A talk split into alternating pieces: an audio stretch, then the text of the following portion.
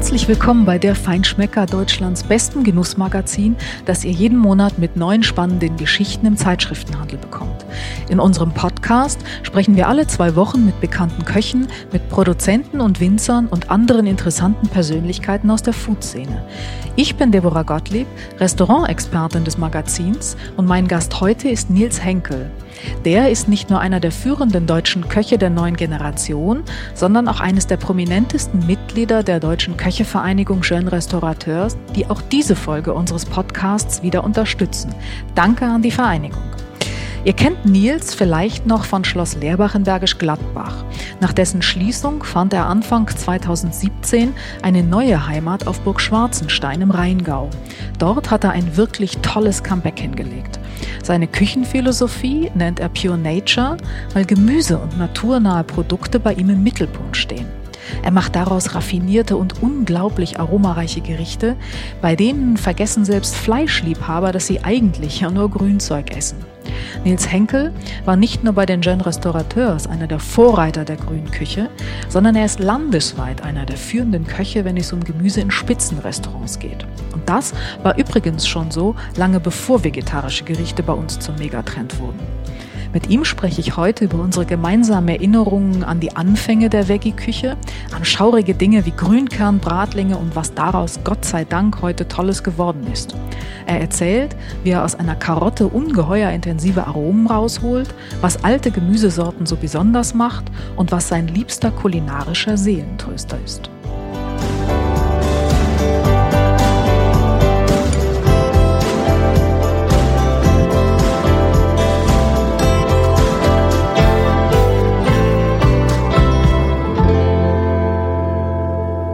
Herzlich willkommen, Nils Henkel. Ähm, toll, dass du da bist und du bist auch in Hamburg bei uns.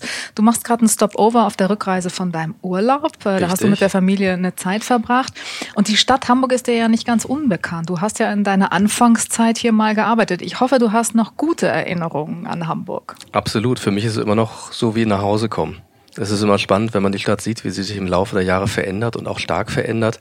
Aber es ist immer, es wird mir warm ums Herz, wenn ich hier durch die Tore Hamburgs fahre und äh, in die Stadt komme. Okay, ja, du hast dich auch ganz selbstverständlich hier ausgekannt vorhin. Das fand ich ganz beeindruckend. Ich habe dir was mitgebracht. Äh, wir wollen ja heute über deine Küche sprechen. Das ist die Pure Nature Küche. Da geht es vor allen Dingen auch um ganz äh, wunderbare Gemüse. Äh, darüber sprechen wir später noch. Das heißt, es geht um die grüne Küche, sagt man ja auch um vegetarische, wirklich ganz kreative und hoch anspruchsvolle, tolle vegetarische Gerichte. Und da habe ich gedacht, ich bringe dir was mit. Ich habe dir das ähm, zugegebenermaßen nur als Foto mitgebracht. Und ich mhm. glaube, das ist vielleicht auch besser so. Ich wollte dich nicht in Versuchung bringen, ähm, das probieren zu müssen. Du musst mal raten, was das ist. Okay. Aussehen tut's wie eine Frikadelle mit Kartoffelstampf und Sauerkraut. Ah, du bist schon ziemlich nah an, dran. Es ist keine Fleischfrikadelle. Es wird heißer. Grünkern. Sehr gut, hm. großartig. Da spricht der Kenner. Ja, wenn man sich das so anguckt, das sieht schon echt abenteuerlich aus, nicht? Ich meine, äh, wir sind beide ja so ungefähr eine Generation, glaube ich. Und äh, Grünkern, das war ja damals, das erinnere ich auch noch, so das Synonym für die ersten Gehversuche der vegetarischen mhm. Küche, nicht? War das nicht furchtbar? Also ich fand es furchtbar und es ist auch etwas, was ich nie gemacht habe, was ich auch immer radikal abgelehnt habe. Mhm. Weil ja also von der Sache her an sich finde ich das auch sehr gut. Mhm. Aber ich sehe das, sah das damals genauso, wie ich es heute sehe. Ich finde, es passt einfach nicht, wenn man versucht, das, was man früher aus Fleisch gemacht hat, aus Gemüse herzustellen. Und da mhm. gibt's ja heute wirklich auch sehr abenteuerliche Sachen, die auf dem Markt sind, sagen wir mal Entenbrust aus Soja hergestellt und entweder will ich Fleisch essen oder ich will es eben nicht und entweder will ich Gemüse essen oder eben nicht. Ja, groß, großes Thema. Da wollte ich nachher gerne auch noch kurz mit dir drauf zu sprechen kommen, auf dieses ganze Thema Beyond Meat und diesen, mhm. diesen Trend, der ja gerade sehr angesagt ist. Ähm, aber diese, diese Grünkerngeschichte, das war ja so, ähm, also das wurde ja auch beim Kauen immer mehr irgendwie. Mhm. Also ich muss gestehen, ich habe es ein einziges Mal probiert, weil man ist ja auch neugierig und das war ich auch früher schon. Aber es ist furchtbar, weil es wurde immer mehr im Mund beim Kauen und dann gab es das das irgendwie wahlweise mit Quark oder mit so einer, so einer fetten Käsesoße. Mhm. Also es war ganz furchtbar. Ich bin dann irgendwann auf die Gemüsepfanne umgestiegen. Das war ja damals eigentlich die einzige Alternative ja. so zum Grünkernbratling. Ja, ja. Ne? Ist furchtbar, wie das damals war. Und das war dann ja eher so, ähm, Paprika und Zucchini in der Pfanne und am Ende war es irgendwie zu harte Paprika mit zu weicher Zucchini-Soße mhm. oder so. Das wurde dann daraus. Mhm. Ne? Also das sind schon echt abenteuerliche Erinnerungen. Und ähm, wenn man dann so guckt, wie sich das entwickelt hat bis heute, was auch du heute machst, ist das ja nicht nur ein unglaublicher Quantensprung, sondern sind das ja wirklich mehrere unglaubliche Quantensprünge, wie sich die vegetarische Küche und die Gemüseküche bis heute entwickelt haben. Mhm. Aber das war bei dir ja auch nicht so äh, von vornherein auf dem Weg, den du heute eingeschlagen hast. Du hast ja anders angefangen. Lehrbach damals ja. noch. Erzähl doch mal, wie das war. Warum habt ihr damals angefangen, überhaupt euch darüber Gedanken zu machen? Naja, wir haben ja immer viel mit Gemüse gekocht und auch viel mit Kräutern. Dieter Müller ist auch jemand, der das immer gern gemacht hat. Und äh, ich glaube, seine Großmutter war auch Vegetarierin und das war schon auch irgendwo immer so ein Thema.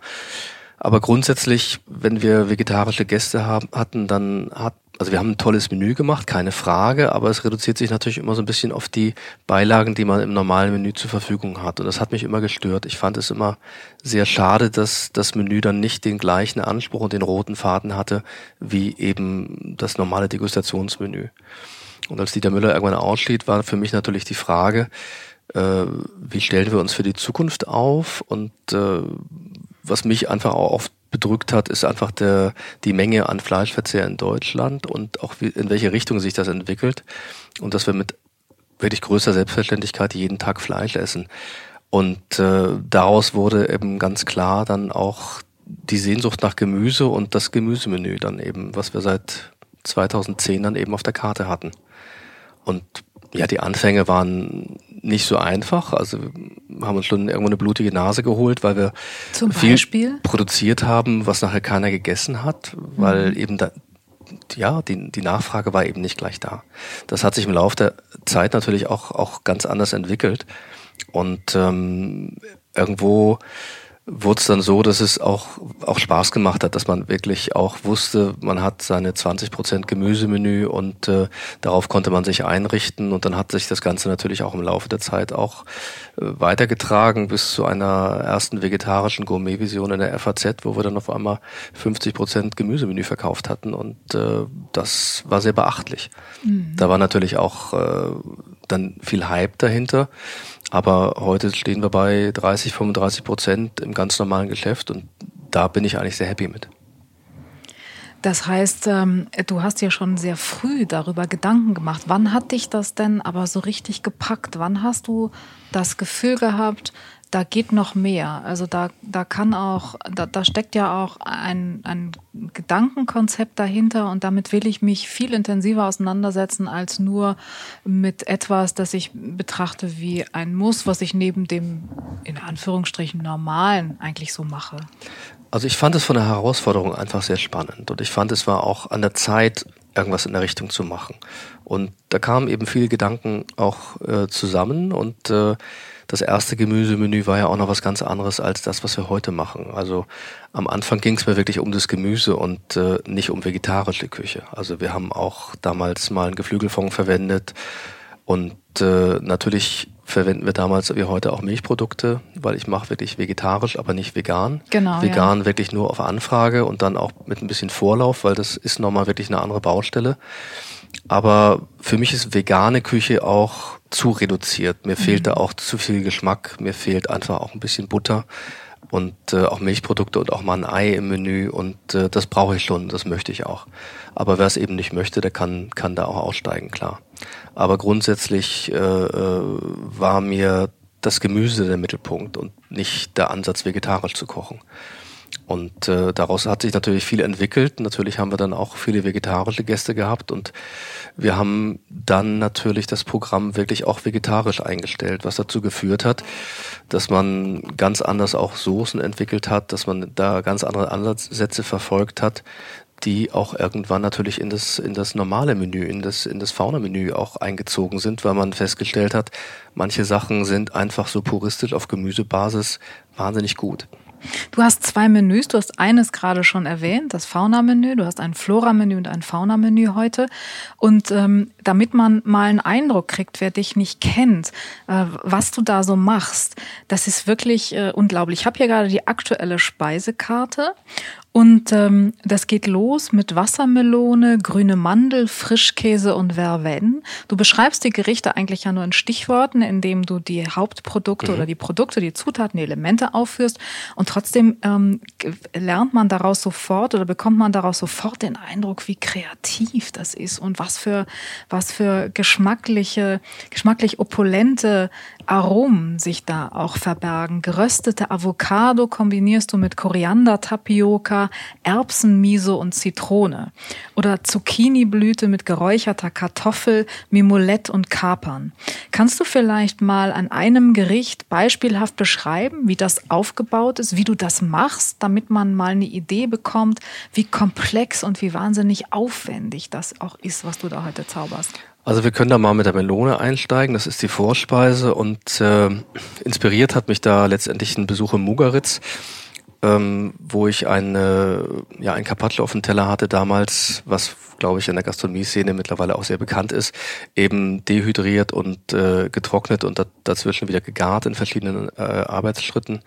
Und das ist sehr aufwendig, aber es führt dazu, dass eben eine Melone, die natürlich fast nur aus Wasser besteht, irgendwann eine Konsistenz hat, die an, an geklopftes Fleisch erinnert oder auch an Schinken. Wir verstärken das Ganze dann noch mit äh, Raucharomen. Wir haben ein geräuchertes Mandelöl eben da im Spiel, eben mit den grünen Mandeln auch. Und dadurch hat man natürlich auch als Vegetarier, der im Restaurant sitzt, erstmal äh, das Gefühl, äh, dass er vielleicht veräppelt wird, dass man vielleicht doch Fleisch vor sich hat, aber eben dann im, äh, im, im, im, Essen, im, im Essen dann auch sieht, es ist eben kein Fleisch, es ist eben eben die Wassermelone, aber eben sehr aufwendig äh, äh, verändert. Ne? Ich kann mich tatsächlich erinnern, als ich bei dir war das letzte Mal, das ist leider schon viel zu lange her wieder. Ähm, das war wirklich ein, es waren ungeheuer opulente Aromen, so mit so viel Umami, mit so viel Wumms dahinter mhm. auch, dass das ist wirklich unglaublich, dass man denkt, das kann doch gar nicht sein, dass mhm. dieser Mensch das allein aus Gemüse rauskitzelt. Und ähm, wie machst du das? Also gibt es so bestimmte äh, Haupttechniken, Komponenten, die du besonders oft äh, oder intensiv verwendest, mit denen du auch diese so sehr intensiven Aromen erzeugst? Ich denke, das ist ein Zusammenspiel aus ganz verschiedenen Dingen.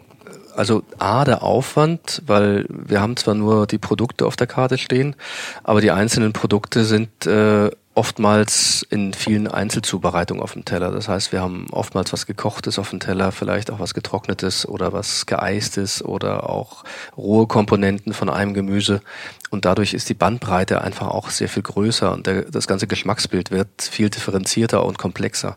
Und ich denke, das ist auch der Punkt, warum da so viel Geschmack auch dahinter steckt. Ne? Dass man einfach als Gast viel zu entdecken hat auf dem Teller und äh, eben die Produkte in verschiedenen Facetten erscheinen.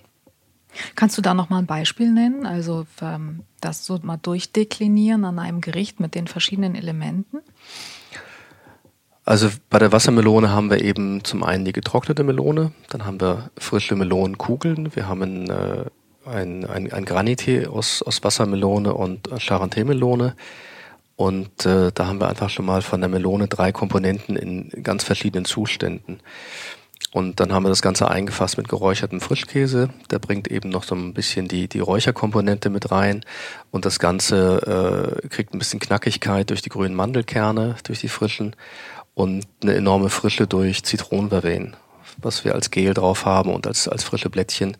Und in dem Zusammenspiel kriegt man natürlich sehr, sehr viel Geschmack auf den Löffel. Ich finde, das hättest du jetzt echt mitbringen können. Also ich würde das jetzt gerade gerne essen. Das, das ist ein ideales so Sommergericht, ja. ja. eben. Das ist wirklich perfekt. Das stimmt. Und ein wunderbarer Einstieg nebenbei auch. Und es ist, ja, absolut. Also man weiß im Grunde genommen, wenn man das Menü mit dem Gericht beginnt, äh, was einen erwartet und, und äh, man ist natürlich als Gast auch ein bisschen verblüfft weil man natürlich ein bisschen drüber nachdenken muss. Es ist keine Küche, die man einfach so reinschaufeln kann. Man sollte schon ein bisschen drüber nachdenken und ich denke, das regt auch dazu an. Zumindest, ähm, also ob drüber nachdenken, nicht im Sinne von ähm, anstrengender Kopfarbeit, sondern nee, eher nicht. in Richtung des wirklich bewussten Genießens genau. auch der einzelnen Dinge und des Anschauens, was man da isst und es wirklich ähm, im bildlichen Sinne auf der Zunge zergehen lassen, damit man auch bewusst erlebt, was man da mhm. Tolles. Also es spielt sich ja auch vieles im Mund ab. Also es ist eine Küche, die auch letztendlich sehr viele Texturen auf dem Teller hat. Und äh, das macht natürlich auch, äh, ja, es ist nicht anstrengend, es ist, wir geben auch keine, keine Erklärung, wie man was zu essen hat. Also der Gast sollte es auf alle Fälle für sich alleine entdecken können und jedes Gericht sollte auch so sein, dass man ohne weiteres äh, das so genießen kann. Aber wenn ich essen gehe oder wenn ich so ein Gericht auch, auch esse, dann versuche ich erstmal alle Einzelteile zu probieren, damit ich einfach auch weiß, was habe ich vor mir und wie ist es gemacht. Ich bin natürlich auch immer sehr neugierig. Bis zu dem Moment, wo man eben alles auf einer Gabel hat und alles zusammenschmeckt. Ne? Und das ist bei mir auch sehr, sehr wichtig, dass die einzelnen Teile, auch wenn sie vielleicht nur dekorativ aussehen, aber trotzdem eine geschmackliche Funktion und Intensität mitbringen. Ich denke, das ist der Punkt, warum so ein Gericht einfach auch wirklich viel Geschmack hergibt. Das war jetzt super, weil jetzt hast du gleich auch so ein bisschen eine äh, Anleitung gegeben, wie die äh, Hörer, die das vielleicht noch nicht so professionell machen, auch am besten mal so ein Gericht schmecken können. Mhm. Das ist nämlich wirklich so. Also erst, ich mache es auch so, mhm. ähm, auch wenn ich, äh, übrigens auch wenn ich privat essen gehe, ja. nicht nur wenn ich für den Feinschmecker testweise glaub, das kann man nicht, bin, das kann man, das kann man nicht ablegen. Ja. Nee, das ja. geht nicht. Obwohl man sich immer ja die Freude daran bewahren muss und auch die, die Offenheit und die Neugierde, wie du sagst, das ist ganz wichtig, aber ich mache es genauso. Ich mhm. kann das auch nicht lassen. Es ist wirklich, man muss jedes einzelne Teilchen, das schmeckt man für sich und dann fängt man an, alles zusammen und ein bisschen untereinander zusammen zu probieren. Mhm. Und toll ist es, dass es in der Tat bei dir ja so ist, dass ähm, du nicht eine Anleitung bekommst, äh, die dann so lang ist, bis das, was du auf dem Teller hast, auch bestimmt nur noch lauwarm ist, sondern dass es auch so funktioniert. Das ist wirklich schön. Ich habe mal vor einer ganzen Weile in London ähm, Im Fera bei Simon Rogan, der ist jetzt nicht mehr dort, aber der ist auch einer, der ganz viel mit Gemüse gemacht hat. Das macht er, äh, baut er auch selbst an in den Lakelands. Eine Karotte gegessen, die hat mich wirklich umgehauen. Und ähm, das war so symbolhaft auch für mich für diese neue ähm, Gemüseküche, die wir heute haben. Die war, ich weiß es nicht. Ich glaube, dehydriert, dann war sie gegart, dann war sie wieder rehydriert. Mhm. Also die war achtmal um sich selbst gedreht. Ähm, sah am Ende vielleicht auch nicht mehr so aus, wie man eine Karotte im Idealfall malen würde, aber sie war unglaublich gut. Das war wie die Essenz der Essenz einer Karotte. Ja. Also das war fantastisch. Und das war auch so eines von, von einigen Erweckungserlebnissen, wo man wirklich merkt, was so, was so Gemüse eigentlich uns schenken kann, auch, mhm. oder? Ich glaube, Gemüse wird sehr unterschätzt. Mhm. Also wir sehen das ja auch in vielen Restaurants, dass Fleisch und Fisch wirklich im, im Mittelpunkt stehen und gar nicht mehr viel außenrum passiert. Mhm. Und wir versuchen aber trotzdem auch im, im Fauna-Menü, dass wir wirklich mindestens mal 50 Prozent äh, Gemüse auf dem Teller haben, wenn nicht mehr. Also manchmal ist es wirklich so, dass das Fleisch und Fisch einfach auch ein bisschen zurücktritt.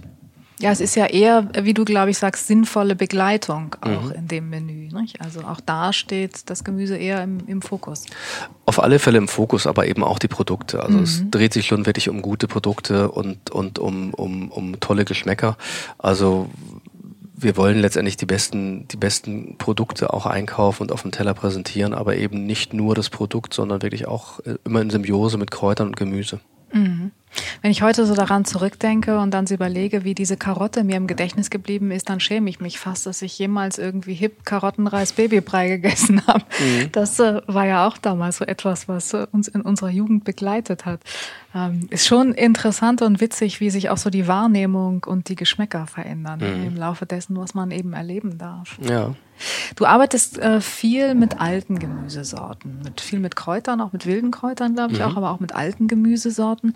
Was ist das Besondere an diesen alten Gemüsesorten? Äh, warum sind die besser als das, was heute so gezüchtet wird?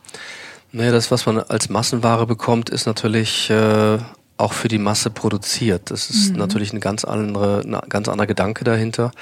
Und wir sehen ja auch, dass die Saatgutkonzerne versuchen, sich äh, Gemüsesorten zu patentieren lassen und, mhm. und Rechte drauf äh, zu erwerben. Und ich finde, das ist äh, eine große Gefahr heutzutage. Und äh, ich finde, es geht einfach viel, es geht sehr viel verloren. Ne? Also es wird immer monotoner und äh, ich glaube, wir haben mittlerweile schon 80 Prozent der alten Sorten verloren heutzutage. Und es geht einfach auch darum, dass, äh, dass man das am Leben erhält und dass man auch die Bauern am Leben erhält, die sowas machen, weil es gibt ja auch nicht viele.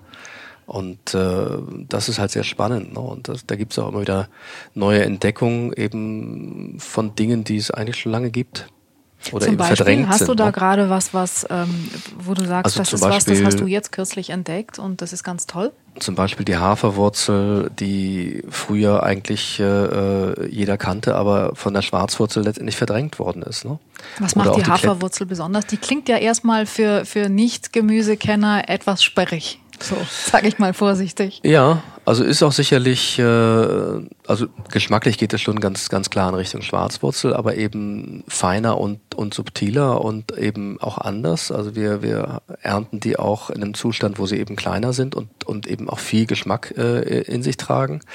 Genauso Klettenwurzel ist ein Produkt, was ich sehr spannend finde. Hab Was ich machst mal, du damit? Ich habe das mal bekommen als Produkt aus Japan. Das sah aus wie eine Packung Bleistifte, so vide gegart im Umami-Saft, äh, wirklich mit japanischer Präzision und das, ich fand es geschmacklich sensationell. Und dann habe ich den, den Marco Seibold gefragt, ob er, ob er sowas hat. Sagt er, ja, ich habe eine Versuchsreihe stehen, kann ich dir schicken.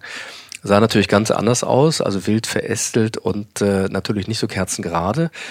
Und äh, geschmacklich aber wirklich gut. Und dann habe ich wirklich auch begonnen, dann so lange zu experimentieren, bis ich ein geschmacklich ähnliche, ähnliches Ergebnis habe.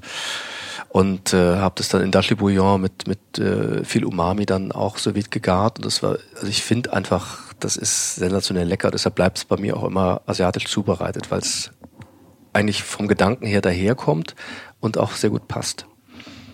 Ist das so ein bisschen auch eine Leidenschaft von dir, immer noch wieder neue, äh, Neues zu entdecken? Neue alte Mm, Ja, Gemüsesorten? das schon. Ne? Also es ist ja auch nicht so einfach, wieder neue Sachen zu entdecken, aber äh, es gibt eben einige wenige in Deutschland, die, die sich damit auseinandersetzen, die das auch machen. Also wir haben jetzt keine Möglichkeit, einen eigenen Garten anzu, anzulegen. Ich meine, das ist vielleicht etwas, was in der Zukunft irgendwann, irgendwann mal kommt. Aber äh, ich bin da auch immer sehr, äh, sehr neugierig. Ich, ich baue auch im Privaten bei uns im Garten Dinge an, die, die interessant sind oder Dinge an, die, die man so nicht kaufen kann. Zum Beispiel, wenn man Radieschen äh, schießen lässt, das heißt, wenn man sie zum Blühen bringt, dann entstehen auch die Früchte von den Radieschen, die nachher die Samen beinhalten. Und das sind eigentlich so ganz knackige Schoten mit, einem- mit einem tollen Geschmack nach Radieschen, die man aber eigentlich nirgendwo kaufen kann. Das ein- du, das ist aus einem Versehen entstanden, du hast sie nicht beachtet oder vergessen und dann sind sie geschossen, oder? Nö, das ist, wenn man einfach auch guckt, was es gibt und, und äh, wenn man auch schaut, wo man Saatgut kaufen kann in einer tollen Qualität, da gibt es sowas auch. Ne? Und dann, dann beschäftigt man sich damit. Manchmal findet man sowas auch in Kochbüchern, wo man denkt, Mensch, was ist das für ein Gemüse? Und dann forscht man nach, bis man irgendwo auch rausbekommen hat, was, was ist das? Ne? Und da treibt an die Neugier an und dann äh, versucht man natürlich auch, äh, das Produkt irgendwie zu beschaffen. Wenn man es eben selber machen muss. Gibt sowas wie ein Highlight für dich persönlich unter den Gemüsesorten, den alten vielleicht auch, die du verwendest? Irgendwas, was so dein Favorit ist? Ja, da gibt es vieles. Also ich, ich, es gibt drei Gemüsesorten, die ich wirklich liebe. Das eine sind die, ist die Familie der Beeten, ob rot oder weiß oder was, was es alles dazwischen gibt. Das, das finde ich großartig. Topinambo ist für mich ein absolutes äh, Gemüse, was ich, was ich wirklich liebe in allen Facetten. Ob eben Topinambo oder Sonnenblumenwurzel, da gibt es so viele verschiedene Sorten.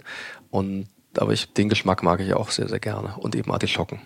Ich muss, muss wirklich jetzt eine Lanze brechen für die Beeten, weil gerade die rote ist ja etwas erstaunlicherweise depolarisiert. Mhm. Die mag nicht jeder und trotzdem ist sie in jedem Lokal, würde ich mal behaupten, in diesem Land auf der Karte vertreten. Ja. Dieses, äh, dieses vergessene ähm, arme Leute-Gemüse, als das galt es ja irgendwie früher. Hat eine steile Karriere gemacht, Also ja. unglaublich, Mhm. oder? Ich habe, das muss ich jetzt mal verraten, als ich bei, nachdem ich bei dir gewesen bin, ich hatte nämlich auch rote Beete bei dir Ja. und die war so unglaublich gut, dass ich meiner Chefin hinterher gesagt habe, die hasst nämlich rote Beete. Ich hoffe, ich verrate jetzt nicht zu viel. Ich gesagt habe, Madeleine, du musst zu Nils Henkel, weil die rote Beete bei Nils Henkel ist so unglaublich gut. Die wird auch dir schmecken. Also sie kommt bestimmt irgendwann. Okay, ich komme darauf zurück, ja. Gibt es dann irgendwas, was du gar nicht verwendest? Wo du sagst, das, das geht nicht, das ähm, passt irgendwie nicht, damit kann man nichts machen. Du hast da ja so ein Kindheitstrauma. Selber mit einem Gemüse, habe ich gelernt. So? Hast du mal erzählt, Sellerie. Ach, Sellerie? Dein Vater, ja. der neben dir gesessen oh, ja, hat, stimmt, irgendwann. Stimmt, stimmt. Wie war das? Das war so mein, mein ungeliebtes Gemüse in, in, in diesen Eintöpfen, die eigentlich immer sehr lecker waren, aber eben das blieb dann zum Schluss eben im Teller liegen und ich habe es damals als Kind wirklich gehasst, aber heute liebe ich Sellerie. Also ich mag das wirklich sehr gerne. Wie kam die Wende? Wie kam die Wende? Also ich habe einfach festgestellt, dass Sellerie natürlich auch ganz anders sein kann zum Beispiel in der Salzkruste gebacken und äh, dann hat man so ein intensives Gemüse, das also ein intensives Aroma, das macht natürlich viel Spaß. Also als Koch irgendwas nicht zu mögen, das geht für mich irgendwie auch nicht. Also das ich esse alles. Sellerie ist aber ein zweites Beispiel für so eine steile Karriere, oder? Diese mhm. Salzteiggeschichte, mhm. damit äh, macht der Sellerie ja gerade auch eine furiose Karriere. Ja. Wirklich? Absolut, ja. Okay, dann habe ich jetzt hier die Herausforderung für dich, wenn ich das nächste Mal zu dir komme. Ich esse eigentlich auch alles, nicht nur, weil ich alles essen muss, natürlich auch beim mhm. Feinschmecker, sondern weil ich auch tatsächlich eigentlich alles mag. Bis auf, was mir so nicht ganz liegt, sind Okraschoten. Also, Nils, Aha. wenn ich das nächste Mal bei dir bin, ist deine Mission, Gut. mir Okraschoten schmackhaft zu machen. Mache ich. Mache ich auch selten, ehrlich gesagt. Das Kiste? steht wirklich selten bei uns mhm. auf der Karte. Ist schon schwieriges Gemüse, Ja, dieses, dieses Schleimige ist halt genau. auch nicht jedermanns Sache. Ne? Mhm. Aber trotzdem lecker. Also orientalisch ganz großartig zuzubereiten. Ja, da wird es ja auch viel benutzt ja. in der orientalischen Küche. Ich finde es aber auch in Ordnung, dass man einfach die Dinge auch so nimmt, äh, wie sie auch sind oder wo sie herkommen, mhm. dass man sich ein bisschen an der Kultur orientiert. Also wir machen ja auch keine reine deutsche Küche, obwohl das natürlich auch manchmal sehr schön ist. Aber wir gehen ja auch schon ein bisschen auf die Reise. Wir versuchen schon die Produkte aus Deutschland zu beziehen, wenn es geht. Und wenn es nicht geht, dann ist es auch nicht so dramatisch. Da war ich früher auch ein bisschen ja, fanatischer, aber äh, letztendlich wollen wir dem Gast ja auch ein tolles Produkt und Genuss bieten. Und das gibt es eben auch in Kombination mit Produkten aus der ganzen Welt oder mit Aromen aus der ganzen Welt vor allen Dingen. Und da finde ich auch interessant, wenn man Gemüse hat oder wenn man irgendwo auch ein Basisprodukt hat, dass man sich so ein bisschen auch an der Herkunft orientiert und dann vielleicht auch den passenden Wein findet und dann hat man doch viele Eindrücke in so einem Menü, die, die ganz spannend sind. Ne? Also die Gäste lieben das sehr, wenn sie so ein bisschen auf die Reise mitgenommen werden. Mit dem Alter wird man ein bisschen gelassener, was Dogmen angeht, oder? Ja, schon. Ne? Also ich muss jetzt nicht irgendwie mein Gemüse alles aus dem Umkreis haben. Ne? Also ich arbeite mit Marco Seibel zusammen, der sitzt in der Nähe von Bremen. Das ist für mich natürlich auch nicht mehr regional, aber macht wunderbare Sachen, die sonst kein anderer macht. Ja, oder letztlich ist die Qualität das Entscheidende, oder? Ja, oder eben Olaf Schnelle und der ist auch eigentlich ja. zu weit weg, um mhm. das so zu sehen. Aber wir haben halt auch unseren Bauern Willi, von dem kriegen wir auch ein paar Sachen, die gut sind. Aber man muss wirklich nach solchen Leuten auch suchen. Ne? Und vor allen Dingen muss man mit, damit mit denen auch planen, dass sie auch leben können, dass sie wissen, was, was, wie sie ihr nächstes Jahr irgendwo planen können. Und man muss sich als Koch auch ein bisschen daran halten, dass man sagt, okay, ich gebe dir die Zusage und dann mache ich das auch. Ja, beiderseits gilt das. Ne? Der mhm. muss sich darauf verlassen können, dass äh, du das abnimmst und du musst dich darauf verlassen können, dass er dir die Qualität in mhm. der Quantität liefert, die du brauchst, mhm. um, um, um genau. das zu machen, was du musst. Ja. Du hast gerade das Thema Wein angesprochen. Das ist ja auch ein ganz spannendes Thema im Zusammenhang mit Gemüse. Ist es schwieriger, eine Weinbegleitung, eine gute Weinbegleitung zu Gemüsemenüs zu machen? Mm, ich glaube, es ist ein bisschen fordernder, ja. Aber letztendlich, es gibt so vieles, was, was passt und da passen natürlich auch die, die ganzen Naturweine gut dazu. Mhm. Also alles, was so ein bisschen äh, mehr Fermentationsaroma auch mitbringt, mhm. das passt natürlich auch zu vielen Gemüsesorten, auch gerade was ein bisschen fermentiert ist im Winter. Das ist sehr spannend. Mhm. Ihr macht ja auch viel mit antialkoholischen mhm. Begleitungen. Das ist ein das großes ist auch Thema. was, was bei euch ganz wichtig ist. Was setzt ihr da für Schwerpunkt oder was habt ihr da für Ideen? Also es ist nicht der Anspruch, dass wir alles selbst machen, aber mhm. mindestens 80 Prozent. Das ist eine und, Menge. Ja, das ist aber auch, äh, es ist eine Menge Arbeit auch und das ist Eben. wirklich auch alles von mir selbst gemacht. Das ist nichts, was ich dann weiter delegiere, weil ich da auch so meine, es ist natürlich auch sehr gefühl, letztendlich steckt da viel Gefühl drin, was, was zu dem Gericht auch passt. Aber der Vorteil ist, man weiß, wo man andocken kann mit der Aromatik und was man verwenden kann. Und äh, mir ist vor allen Dingen auch sehr wichtig, dass es eben nicht sättigend ist, dass es keine Säfte sind, sondern dass es wirklich klare Sachen sind und eben auch verschiedene Sachen. Ne? Das kann mal eine Limonade sein, das kann auch mal zu einem Gericht mit Gurke ein schöner grüner Gurkeneiswürfel sein mit Tonic aufgegossen. Das entwickelt sich dann im Glas auch, auch immer weiter von der Toll. Intensität. Mhm. Das ist auch sehr schön. Oder eben Dinge aus Kombucha oder Wasserkäfer gezogen oder geklärter Milchkäfer. Und da kriegt man doch schon eine ganze ich meine, das ist im Laufe der Zeit gewachsen und da habe ich mittlerweile auch eine Erfahrung, die über sechs, acht Jahre reicht. Und äh, da findet man auch schnell die richtigen Sachen für die Gerichte. Der Gurkeneiswürfel klingt spannend und klingt so, als könnte man den auch ähm, so homemade machen. Geht das oder ist das zu kompliziert? Ja, das geht super. Das Wie ist gar kein das? Problem. Einfach Gurke äh, entsaften mit der Schale. Mhm und den Saft in, in runde Kugeleis-Würfelform äh, geben und gefrieren. Mehr ist es nicht. Also wir setzen da gar nichts weiter zu. Okay. Und es äh, ist natürlich wichtig, dass man eine gute, geschmackvolle Klar. Gurke hat, dass da ein bisschen Kraft dahinter ist und dann eben mit einem guten Tonic, je nachdem wie kräftig man das möchte, dann eben auffüllen. Und äh, der Eiswürfel schmilzt so langsam und gibt den Gurkensaft frei. Passt auch gut Klingt mit Schluss, passt auch gut mit dem Schlusslin. Macht ja, das Ganze ist auch ein fast tolles, noch, fast tolles noch Sommer, ein toller Sommerdrink ja, irgendwie ja. auch, oder? Mhm. Das muss ich unbedingt mal probieren. Das, das ist wirklich, wirklich super. Ja. Klasse. Wir haben vorhin schon kurz einmal äh, das Thema ganz am Anfang angesprochen, Fleischersatz. Ich glaube ja auch, also ich ärgere mich auch immer, wenn ich das so sehe und denke, warum ähm, sind die Menschen, die dann da auch ja oft aus ethischen Gründen kein Fleisch essen, dann wenigstens nicht so ehrlich und sagen, okay, dann muss ich es aber auch nicht Burger mhm. nennen. Mhm. Und trotzdem heißt es Burger und mhm. Äh, trotzdem heißt es Salami. Es ist, mhm. aber, es ist aber keine Salami. Mhm. Und das hat für mich auch so ein bisschen ähm, ja, was, was verlogen müssen, ein Stück weit. Ja, das finde ich auch. So. Also ich finde schon, äh, man sollte das, dazu stehen, dass man irgendwas nicht möchte und dass man mhm. auch, äh, also, also wenn man im Grunde genommen nicht möchte, dass Tiere getötet werden, dann muss man die Dinge auch nicht äh, in die Form bringen, die es letztendlich dann hat. Ne? Also das finde ich absolut mhm. widersinnig und ähm, ich denke auch, dass ja, es ist verlogen letztendlich und äh, es ist natürlich auch ein Industrieprodukt und das, die Industrie entdeckt diesen, diesen vegetarischen Markt für sich momentan und da wird viel rein investiert und äh, gesund ist das Ganze aber noch lange nicht. Und Richtig. da sind auch viele Zusatzstoffe drin, die das Ganze in der Form halten, wie, wie es eben ist. Und das, denke ich, kann man sich sparen. Es ist einfach reine Profitgier. Was glaubst du denn, wo das hingeht? Also dieses Thema Beyond Meat, was ja im Moment ein großer Hype ist, ähm, ist ja schon offensichtlich etwas, was auch durchaus in die Breite zu gehen scheint. Was, was glaubst du, wie geht die Entwicklung weiter? Hm, schwer zu sagen. Also die Entwicklung müsste man eigentlich auch mit der Politik letztendlich formen. Mhm. Ich denke, die Massentierhaltung in der Form, wie wir sie heute kennen, äh, die sollte man, die, die sollte man einfach politisch auch eindämmen. Aber die aktuelle Regierung wird es nicht machen, weil die Lobby einfach auch zu groß ist und ich denke, man muss Dinge verbieten, damit sie anders werden. Zum weil Beispiel? Massentierhaltung. Mhm. Also ganz klar andere Richtlinien oder, oder in der Form, wie es, heutzutage passiert, wirklich verbieten und, und mehr auf Bio setzen. Mhm. Und ich finde auch, man sollte gerade in Kindergärten, in öffentlichen Einrichtungen, sollte man anders denken und sollte solche Dinge als, als Vorgabe auch ausschreiben. Und äh, da muss aber letztendlich eine Regierung dahinter sein, die, die das auch will und mhm. die auch den, den Sinn darin sieht. Ne? Und wenn das so weitergeht, äh, gibt es irgendwann einen weltweiten Kollaps. Ich meine, das wird immer mehr und immer mehr und äh, so viel Fleisch kann die Erde gar nicht produzieren. Richtig. Das Fatale ist ja, dass viele sagen, wieso, ich esse doch gar nicht so viel Fleisch. Ich esse maximal einmal in der Woche ein Steak. Aber jeden Abend machen sie die Packung von industriell gefertigtem Aufschnitt auf mm. und hauen sich das mm. Zeugs rein. Mm. Das zählt aber für viele gar nicht als Fleisch. Das ist richtig, ja. Das ist ja auch so eine Selbstverleugnung irgendwie. Mhm. Ne? Absolut, ja. Mhm. Wie hältst du das mit deinen Kindern, mit deiner Familie? Ich meine, du hast ja auch einen Aufklärungsauftrag mhm. bei denen. Wie, wie macht ihr das? Also wir versuchen das schon vorzuleben. Also mhm. wir essen natürlich auch Fleisch zu Hause.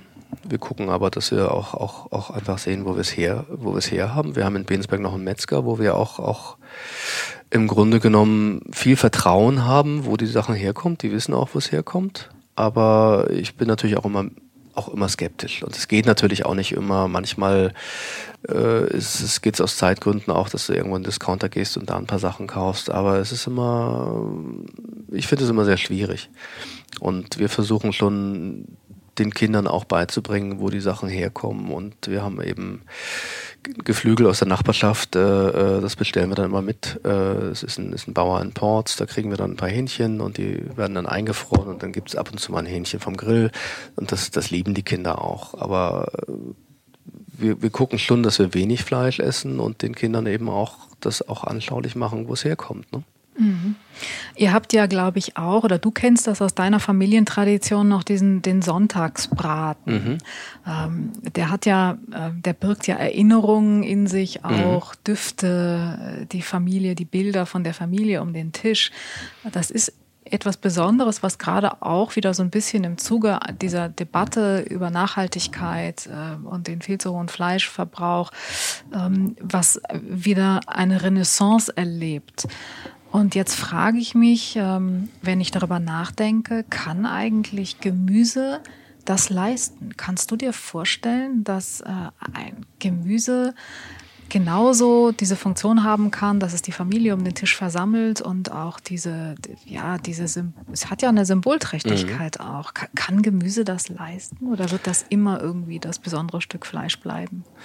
Ich denke, es wird schon immer auch das besondere Stück Fleisch bleiben, weil es eben dann ja nochmal andere, andere Lüste erweckt, glaube ich. Ne? Aber ich glaube trotzdem, dass man mit Gemüse genauso viel Freude haben kann. Und ich denke, es geht gar nicht unbedingt um den Sonntagsbraten heutzutage mehr. Ich glaube, man muss einfach viel mehr schauen, dass man sich die Zeit nimmt, mit der Familie wirklich am Tisch zu sitzen und gemeinsam isst. Und ich glaube, das zu retten, das ist die Hauptaufgabe heutzutage, weil das stirbt irgendwo auch aus.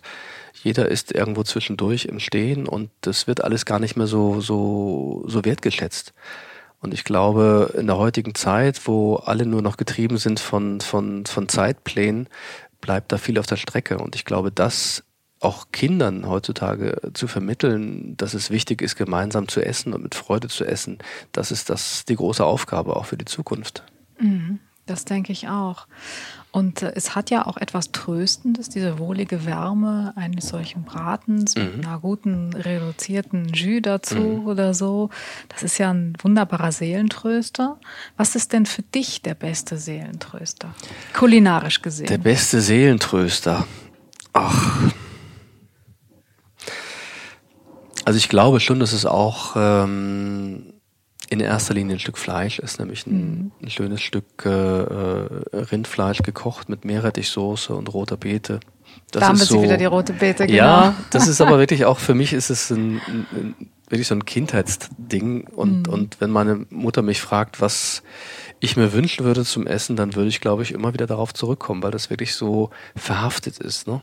Mhm. Und äh, die rote Beete aus dem Garten selbst eingelegt, das sind schon auch für mich Werte, die, die man aufrechterhalten sollte.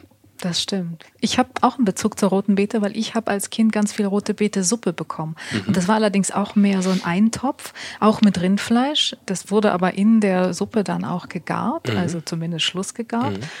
Und äh, das ist ja, die rote Beete ist wirklich etwas, was, was auch mich begleitet. Mhm. Aber bei mir ist es eher so, dass typische Kartoffelpüree. Ja. Am liebsten so à la Robuchon, ja. also mit ja, fast perfekt. genauso viel Butter mhm. wie Kartoffeln. Mhm.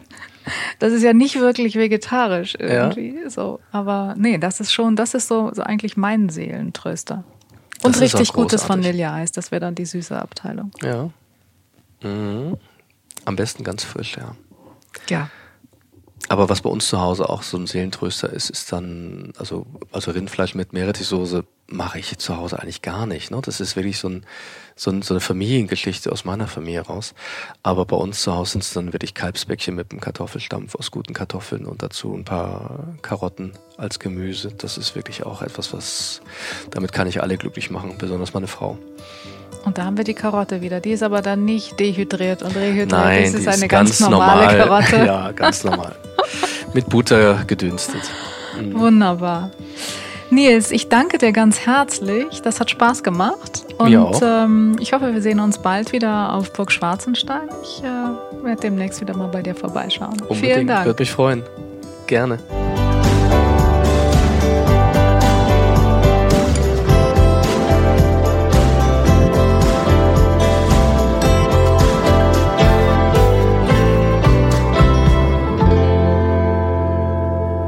Das war wieder eine Folge von unserem Podcast und ich muss sagen, ich bin heilfroh, dass es die Grünkernbratlinge und Co. aus meinen Jugendjahren heute nicht mehr wirklich gibt. In der nächsten Folge erzählt Johann Lafer unter anderem, wie es ist, sich nach so vielen Jahren aus der Spitzenküche zurückzuziehen. Alle zwei Wochen gibt es unseren Podcast dann neu auf feinschmecker.de und auf allen gängigen Plattformen.